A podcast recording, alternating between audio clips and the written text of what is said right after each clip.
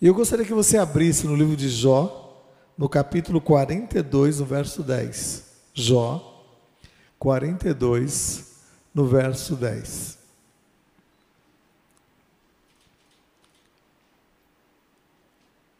Jó 48, 10.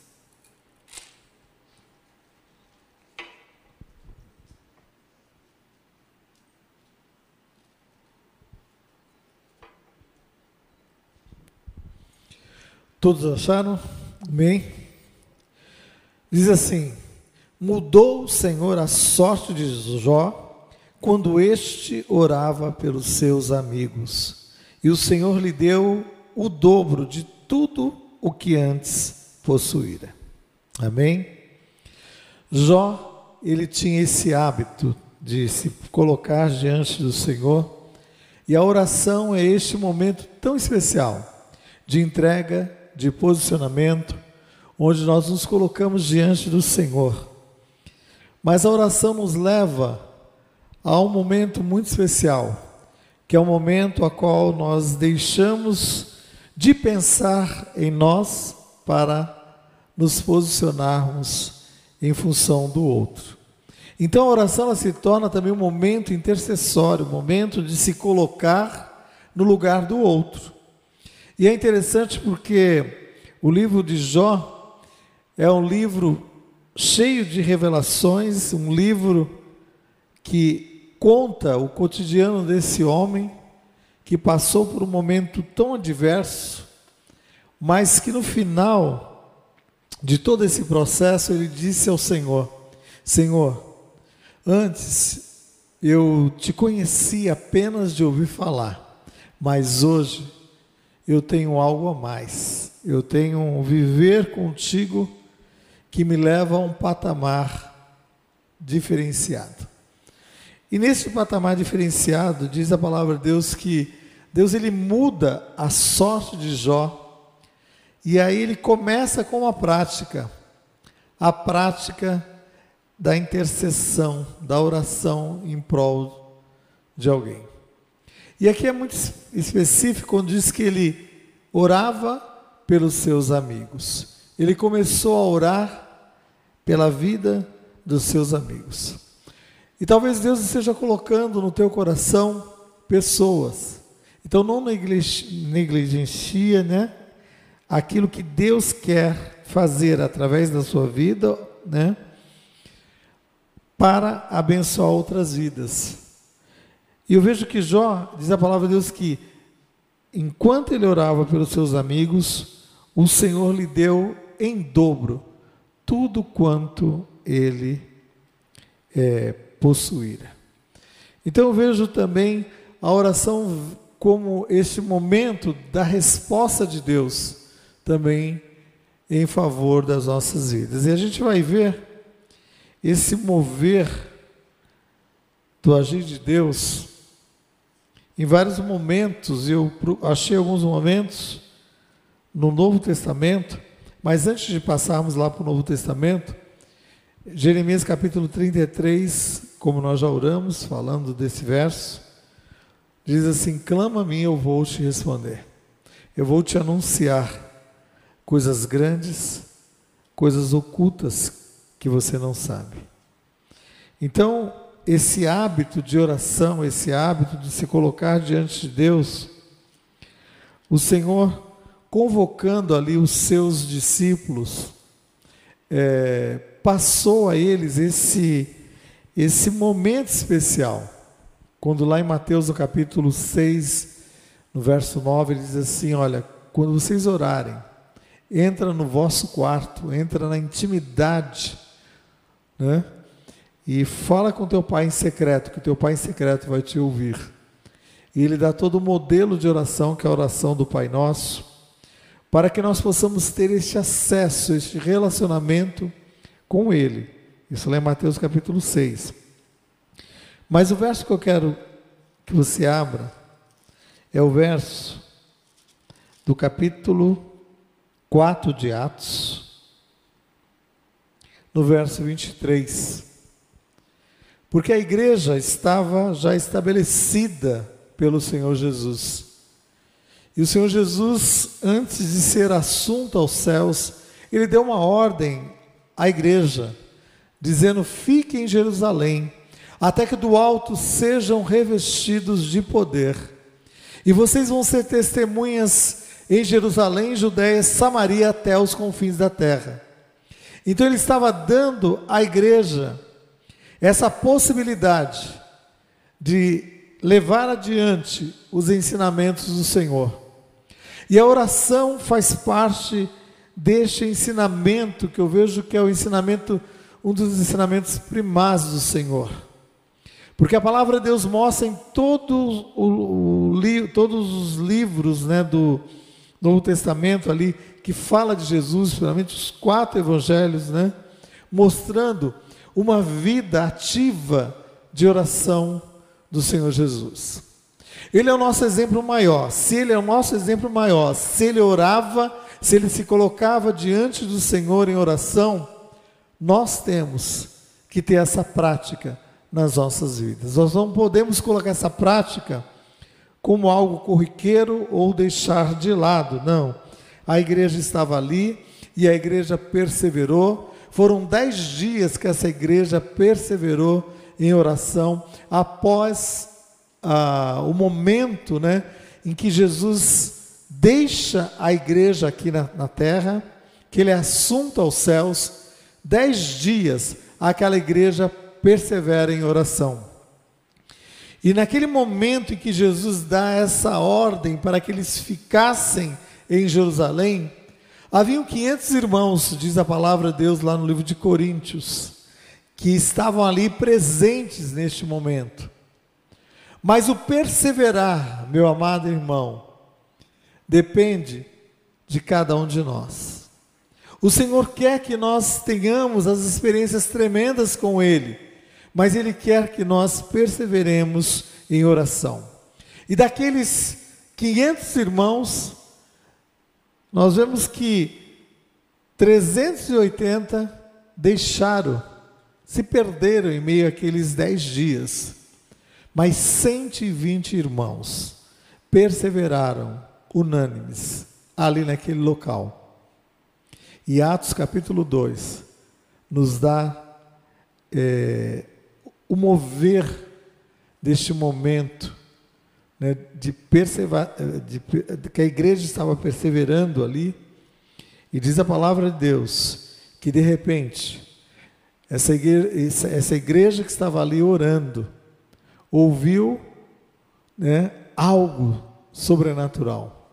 E um vento que era o agir sobrenatural do Espírito Santo de Deus veio sobre aquele local e eles começaram a engrandecer ao Senhor, cada um na sua própria língua, e há um mover sobrenatural, e aí nós temos este vulto na igreja primitiva, a qual nós chamamos aquele momento do Pentecoste, porque eles estavam ali naquele momento exato, comemorando uma festa judaica, que era a festa do Pentecoste, 50 dias. 50 dias eles estavam completando ali aquele momento né, que eles celebravam o momento da colheita.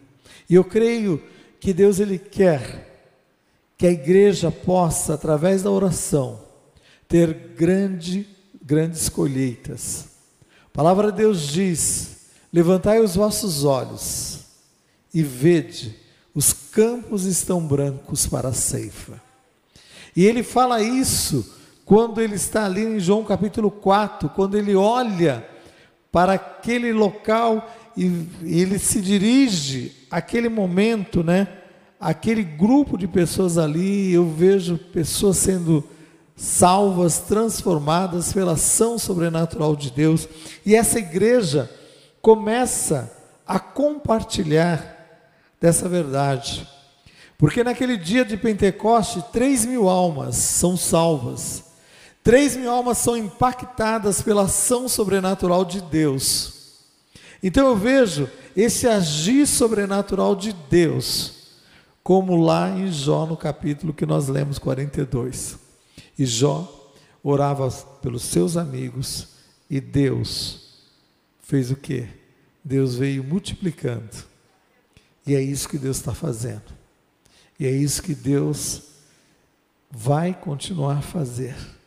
E diz a palavra de Deus que a igreja estava ali, três mil almas se convertem, três mil almas são agregados àquele grupo dos 120, já não são mais 120, é um grupo bem maior, mas com este grupo maior houve a perseguição.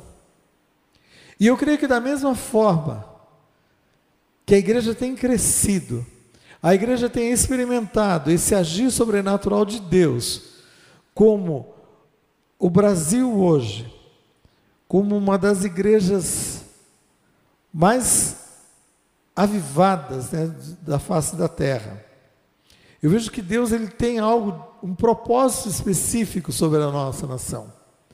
Mas ao mesmo tempo que está vindo este mover trazendo conversão, traz também o momento da perseguição, o momento daqueles olharem para a igreja, como tem olhado para a igreja, como alguém que discursa um discurso diferente. Porque nós vivemos nessa terra, mas nós não somos dessa terra. Nós respeitamos todas as autoridades, mas o nosso reino, como o Senhor disse, não é deste mundo. Então nós somos peregrinos e estrangeiros neste mundo. E por ter este posicionamento diferenciado, certamente somos perseguidos, porque onde a luz chega, as trevas são aplacadas. Mas a palavra de Deus diz que aquela igreja aprendeu a ter estes momentos de oração. Esses momentos de oração que fizeram com que a igreja, no capítulo 4 do livro de Atos, no verso 23, estivesse orando pela vida de João e de Pedro, que tinham sido presos. Então a igreja estava ali, unidas em oração. Então, como é importante nós estarmos ligados à igreja, porque no momento da luta e da dificuldade, nós vamos ter pessoas que vão estar orando pelas nossas vidas. E eu creio que ali se levantou irmãos naquela igreja e começaram a orar pela vida de Pedro, pela vida de João. E no verso 23, há o relato do que aconteceu. E diz assim: Uma vez soltos, procuraram os irmãos e lhe contaram quantas coisas lhe haviam dito os principais sacerdotes e os anciãos. Ouvindo isso, unânimes levantaram a voz a Deus e disseram: Tu, soberano Senhor, que fizeste os céus, a terra, o mar e tudo o que neles há, que disseste por intermédio do Espírito Santo, por boca de Davi, nosso pai, teu servo. Porque se enfureceram os gentios e os povos imaginaram coisas vãs? Levantaram-se os reis da terra e as autoridades ajuntaram-se a uma contra o Senhor e contra o seu ungido. Porque verdadeiramente se ajuntaram nessa cidade contra o teu santo servo Jesus, o qual ungiste Herodes e Pôncio Pilatos com os gentios e gente de, gente de Israel, para fazerem tudo o que a tua mão e o teu propósito pré-determinaram. Agora, Senhor, olha para as suas ameaças e concede aos teus servos que anunciem com toda intrepidez a tua palavra, enquanto estende as tuas a tua mão para fazer curas, sinais, prodígios por intermédio do nome do teu santo servo Jesus. Tendo eles orado, tremeu o lugar onde estavam reunidos, e todos ficaram cheios do Espírito Santo, e com intrepidez anunciavam a palavra de Deus. Amém? A igreja estava unida. A igreja estava em oração. E quando a igreja está em oração, meu amado irmão, algo sobrenatural acontece. E aconteceu naquele local algo sobrenatural. Aquele local, as bases daquele local foram abaladas pela ação sobrenatural de Deus. Como nós cremos em nome de Jesus, que nós vamos e estamos experimentando o maior avivamento espiritual. Os meus olhos veem este avivamento. E eu creio em nome de Jesus que, da mesma forma, este avivamento vai fazer com que a igreja saia das quatro paredes e prossiga adiante. O que a pandemia tem feito é isso: é que nós possamos sair da comodidade do local físico e geográfico para irmos aos lugares que não estão sendo alcançados. Isso tenha ocorrido, porque quando fecharam todas as portas, achavam que a igreja estaria fechada, mas as portas do inferno não prevalecerão contra a igreja, e a igreja persevera e continua avante, e nós continuaremos orando e crendo na ação sobrenatural de Deus, porque é este Deus que opera com poder e com autoridade, e é isso que eles estavam dizendo, Senhor, para fazer tudo que a tua mão e o teu conselho predeterminou. Esta pandemia não pegou Deus de surpresa. Deus ele sabia e Deus sabe de todas as coisas. E a palavra de Deus diz que eles oravam ao Senhor dizendo: "Agora, Senhor, olha para as suas ameaças. Senhor, vê a situação em que se encontra a nossa nação, vê a, a situação em que se encontra Deus amado, o teu povo, a tua igreja, vê como nós nos encontramos. E ele estava dizendo: Senhor, olha e vê, Senhor Deus amado, as ameaças que os seus servos têm recebido, mas dá a eles autoridade e intrepidez. Eles não oraram pedindo que eles fossem livres daquele momento, não. Eles pediram autoridade e intrepidez para falar.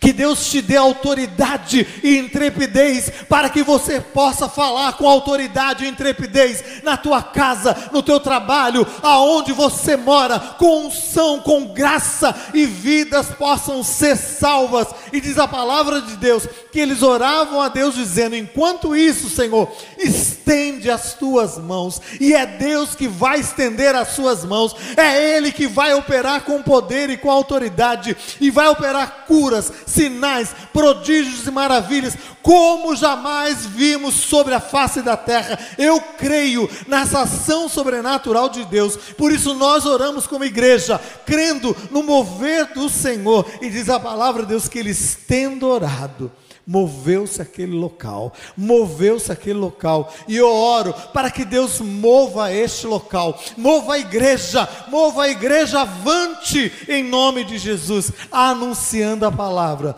com intrepidez e com autoridade. Então a perseguição, depois deste momento, continuou acirrada sobre a igreja, mas isso não impediu da igreja prosseguir avante. E um outro texto para nós finalizarmos é que eles são presos ali, no capítulo 16, eles estavam presos, e aí já é Paulo e Silas, dentro de uma prisão, e naquele momento que eles estavam presos, eles tinham todos, tinham todos os motivos para se lamentar, tinham todos os motivos para dizer que Deus tinha esquecido deles, tinha todos os motivos para viver um momento de autocomiseração. Mas eles não se posicionaram nessa posição. Eles diz a palavra de Deus que eles naquele local resolveram fazer um culto de louvor e adoração ao nosso Deus. E era final do dia. E o dia estava encerrando ali as últimas os últimos minutos daquele dia, já estava à noite, escuro, certamente dentro daquela cela devia estar frio, escuro, diz a palavra de Deus que eles estavam ali orando, estavam ali louvando a Deus, e no capítulo 16, no verso 25, por volta da meia-noite, por volta da meia-noite, Paulo e Silas oravam e cantavam louvores a Deus, e os demais companheiros de prisão escutavam. Por volta da meia-noite, isso quer dizer, no final de um dia, no final de um ciclo, no final de um momento, e olhavam e cantavam, sem entender ou sem saber o que iria acontecer. Mas Deus tem os seus de repentes, como ele teve lá em Atos, no capítulo 2. E aí no verso 26, o de repente de Deus ocorreu. E de repente, sobreveio tamanho terremoto que sacudiu os alicerces da prisão. Abriram-se todas as portas e soltaram-se as cadeias de todos. Talvez as pessoas céticas possam dizer alguma placa, né? No subsolo da terra lá mexeu e aconteceu isso, um terremoto. O nosso Deus fez com que aquele, naquele momento, aquele momento fosse o momento do agir dele, no de repente dele sobre aquele local. E diz a palavra de Deus que o carcereiro estava dormindo. Ele deveria estar acordado, atento àqueles presos. Eu não sei como ele conseguiu dormir ali, né? O pessoal cantando, louvando a Deus. E crente, quando canta, meu irmão, canta alto. E vai embora, né? No louvor e na adoração. E aí diz a palavra de Deus que o carcereiro despertou do sono e vendo todas as portas abertas, ele olhou, ele falou: Eu estou frito, porque esses prisioneiros eram minha responsabilidade.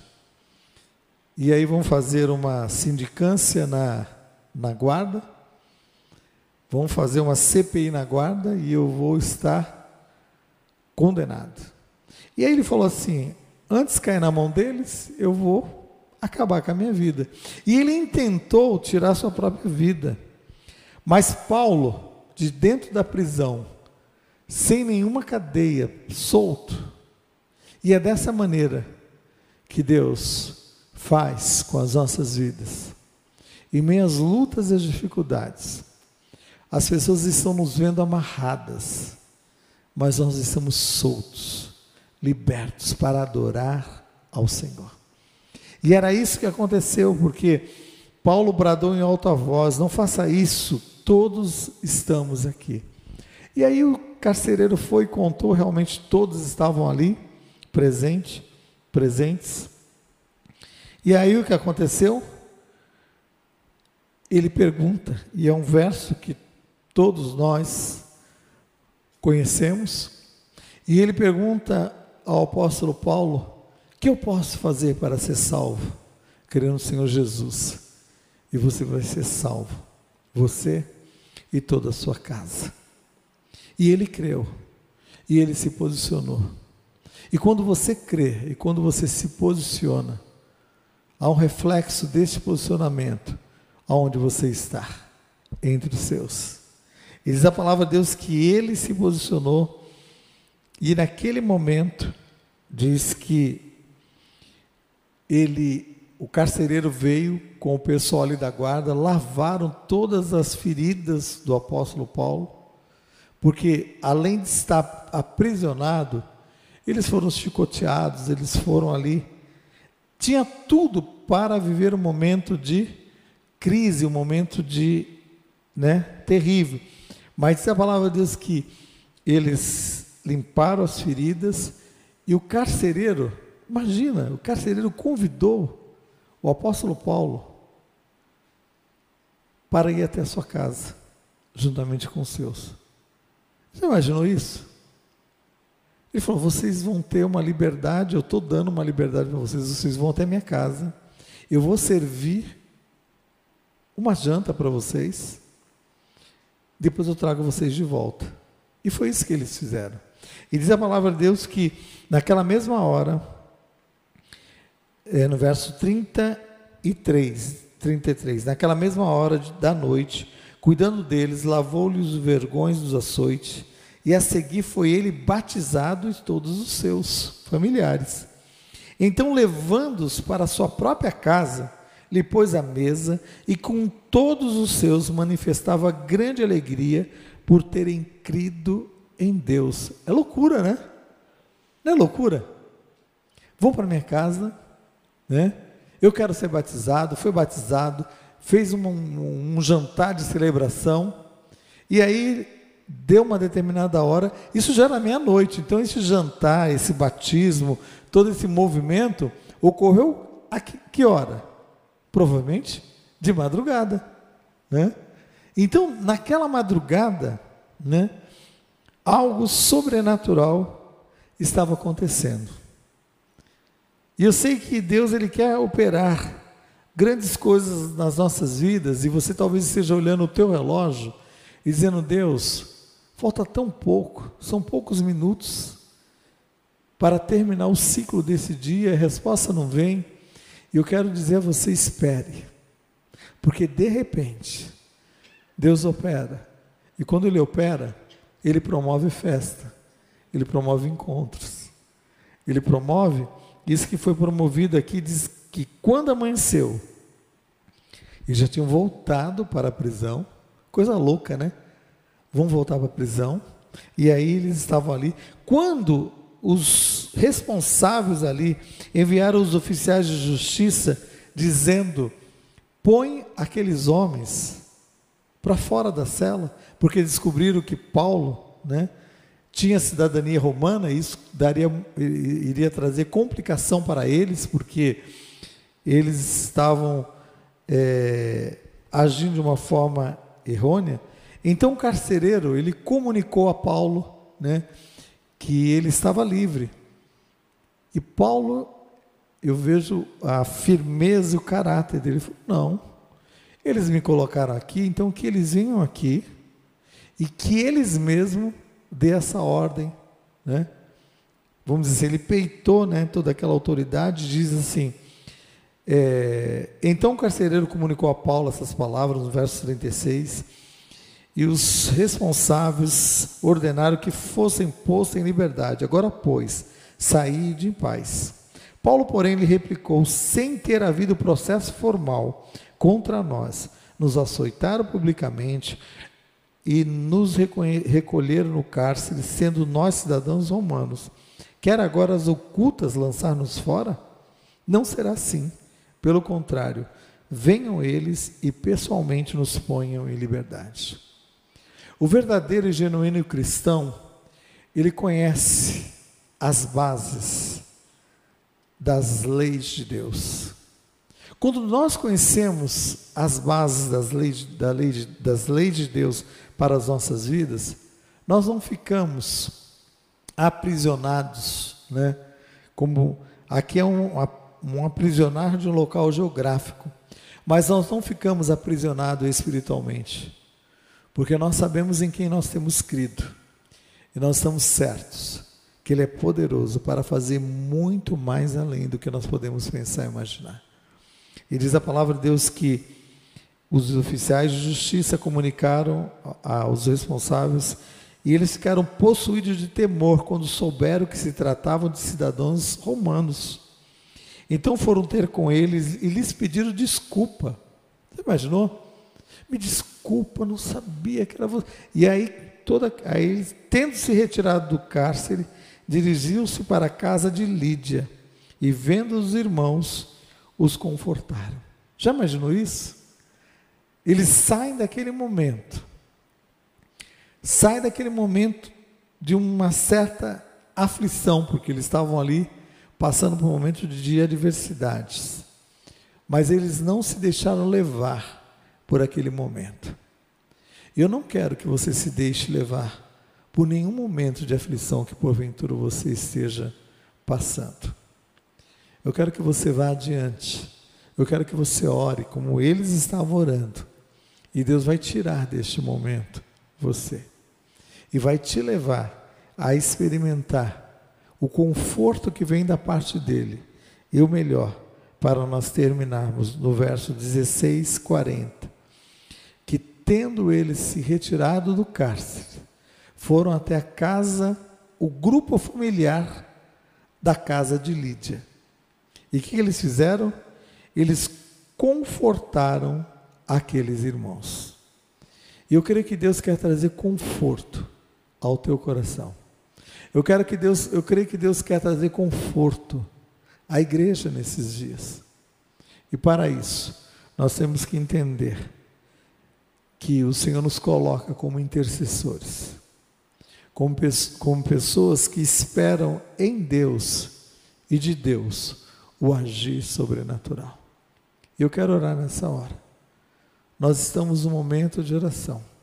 Nós oramos pelo Brasil, nós vamos orar pela nossa família, nós vamos orar por pessoas enfermas, nós vamos orar pelas finanças, nós vamos orar por vários motivos. Porque nós cremos que Deus opera com poder e com autoridade. E nós vamos dizer, Deus, da mesma forma, Senhor, que o Senhor possa estar neste momento com a tua mão poderosa agindo com poder e com autoridade. Feche seus olhos aí no teu lugar. Nós queremos orar. Nós queremos colocar diante de Deus todo este momento. Porque ainda que este momento seja um momento tão adverso, tão complicado, este momento ele tem um fim pré-determinado pelo Deus que comanda todas as coisas. Um Deus que não está preso às circunstâncias, mas um Deus que é eterno. Um Deus que é eterno. E que a palavra de Deus diz que Ele não nos deixaria sós, mas que Ele enviaria o Espírito Santo da verdade que ele enviaria o Paracleto, o Consolador, aquele que estaria andando ao nosso lado, trazendo à memória os feitos de vitórias que Deus tem concedido a você como igreja. E eu te convido nesta noite a se colocar diante desse Deus que opera com poder e com autoridade, desse Deus que tem cuidado das nossas vidas, que não nos deixa nem nos abandona, mas diz a palavra que eis que estou convosco todos os dias, absolutamente todos os dias. E hoje o Senhor se encontra com você para trazer o consolo devido para trazer a restauração de vida. E o tempo de Deus diz, e de repente, houve algo sobrenatural. E Deus moveu algo sobrenatural naquele local, que fez com que vidas fossem impactadas pela ação sobrenatural de Deus vidas ali naquele presídio foram impactadas pela ação sobrenatural de Deus, mas não somente aquelas pessoas, mas os familiares daquelas pessoas foram impactados. E eu creio que em nome de Jesus, os teus familiares serão impactados pela ação sobrenatural de Deus. E nós queremos orar e nós queremos orar nessa oração, apresentando as nossas famílias diante do Senhor. Nós vamos orar por outros motivos, mas eu quero orar neste momento, de uma forma específica, pela sua família. Porque eu creio que Deus ele pode agir e ele está agindo. E eu gostaria que aí no seu lugar você falasse com Deus, você se apresentasse diante de Deus, em favor da tua casa, da tua família, porque eu creio em nome de Jesus, que ainda que falte apenas alguns minutos para o término daquele dia, ou deste dia, Deus tem algo a realizar ainda hoje. E ele disse hoje: Ouvirdes a minha voz, não endureçais o vosso coração. Hoje, hoje, hoje. E aí no seu lugar, eu convido numa atitude de fé, de posicionamento diante de Deus, que você fique em pé no seu lugar e você vai orar pela sua família. E nós vamos finalizar orando por ela também. E você que está aí na sua casa, eu te convido a colocar a sua família diante de Deus. Que a sua família seja impactada pela ação sobrenatural de Deus. Ah, em nome de Jesus que essa discórdia que tem entrado na tua casa, para matar, roubar e destruir, eu repreendo em nome de Jesus. Essa ação de divórcio, essa ação de separação, essa ação de prostituição, bata em retirada pelo poder e pela autoridade do nome de Jesus. Sobre a sua vida, sobre o seu lar, Deus quer trazer algo novo. Mas se hoje ouvirdes a minha voz, diz o Senhor, não endureça o vosso coração. Deus, eu quero colocar, Deus, diante do teu altar. Tantas essas vidas que estão em pé diante do Senhor, como esses corações que estão nas suas casas, Deus, orando por suas famílias, Deus. Ações do inferno têm se levantado, Deus, para matar, roubar e destruir. Mas eu repreendo pelo poder e pela autoridade do nome de Jesus e ordeno bata em retirada essa ação do inferno, que haja um tempo novo, um tempo de restauração, um tempo de cura, um tempo do agir sobrenatural do Senhor sobre essa vida, sobre este lar, Senhor, sobre esta família, Senhor, em nome de Jesus, Senhor, que toda e qualquer ação contrária.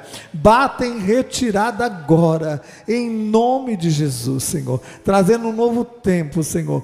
Um tempo de cura, um tempo de restauração, Senhor. Um tempo do mover do teu espírito, Senhor com poder e com autoridade sobre este lar, Senhor, sobre esta casa, Senhor, sobre esta família, Senhor, em nome de Jesus, Senhor. Nós cremos no teu agir, Senhor, e nós nos posicionamos, Senhor, ah, Deus, num ato de vitória porque essa é a vitória que vence o mundo, a nossa fé. É um ato de fé, Senhor, em nome de Jesus, Senhor. Amém.